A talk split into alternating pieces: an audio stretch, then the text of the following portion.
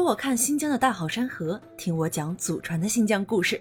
大家好，欢迎来到我的新疆故事，这里是新疆，我是一个普通的新疆人。今天我们来到的是罗布人村寨，这是一个隐匿在荒芜沙漠中的古老村落。村落被塔里木河和胡杨林环绕，而生活在这里的罗布人是新疆最古老的民族之一。每年十月下旬到十一月上旬，胡杨树变得金灿灿的，便是观景罗布人村寨的最佳时间。现在我们所处的位置是罗布人村寨的游客中心。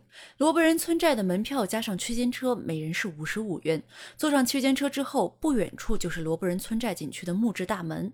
景区的大门建筑风格再现了古老罗布人生活的场景。大门右侧是一艘巨大的胡杨独木舟，表达着罗布人世代捕鱼为生，与塔里木河、胡杨林为伍。大门左侧是骆驼造型的沙漠之舟，讲述着罗布人与沙漠依尘的关系。跟随区间车穿越一段胡杨林公路，一路与胡杨和沙漠并进。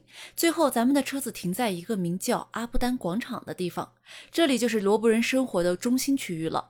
步行在村中游览，以胡杨红柳和茅草为主要材料搭建的村落，掩映在金色的胡杨林和芦苇丛生的孩子之中，保留着罗布人生活的原始气息。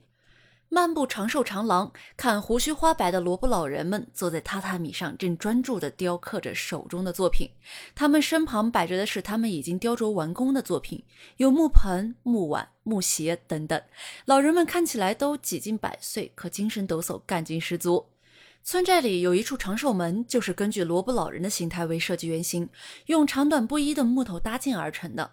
大家都可以从这道门下走一走，拍拍照。博一个长命百岁的好彩头。走过长寿门之后，我们现在的位置就是长寿广场，参观长寿茶园，探索罗布百岁老人长寿的奥秘。罗布人寿命较长的原因，除了跟他们常年进食无污染的野生鱼肉有关之外，还与长寿茶园的不老茶相关。不老茶也就是罗布麻茶，野生罗布麻茶备受罗布人喜爱，被当地人誉为神茶。出了茶园之后，继续沿着小路游览，参观罗布人的婚房，与一亿五千万年前的胡杨化石合影。偶遇路边一角的胡杨独木舟，来到村寨的后门，出现在我们眼前的就是罗布人的祭坛。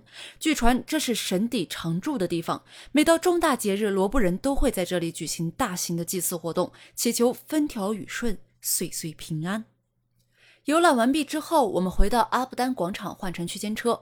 饿了的话，也可以在阿布丹广场品尝一下当地的特色烤鱼。这个烤鱼可是上过《舌尖上的中国》第三季的美食。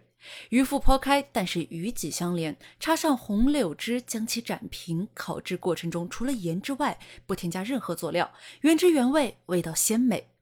从阿布丹广场坐区间车到神女湖，我们眼前的神女湖是村寨中较大的海子，它位于塔克拉玛干腹地的道路沿线，湖水四季不减，碧波荡漾，充满了神秘的色彩。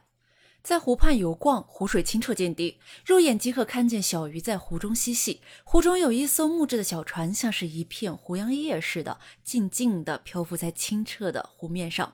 穿着裙子的姑娘完全可以上小船取景拍照，效果绝对唯美。在我们身后不远处的沙丘上，一对骆驼踩着驼铃声，载着游客从骆驼驿站一路沿着沙地缓慢向前。这就是神女湖畔限定的游玩项目——骑骆驼，不是一只两只，而是跟着骆驼队一起启程，每人是八十元。除了骑骆驼，还有自己的滑沙项目和在沙漠中风驰电掣的沙漠越野车可以选择。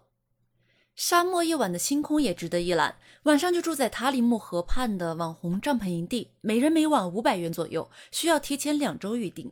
沙漠、胡杨、河流、星空在这里完美融合，别致又浪漫。到此，我们罗布人村寨的游玩就结束了。有计划来罗布人村寨游玩的朋友，别忘了收藏加订阅。有什么疑问，也欢迎在评论区留言。下一站，我们出发前往波斯腾湖。我是一个普通的新疆人，在祖国西北这片风景壮丽的土地上，为您讲述真正的新疆。感谢您的倾听，我们下期再见。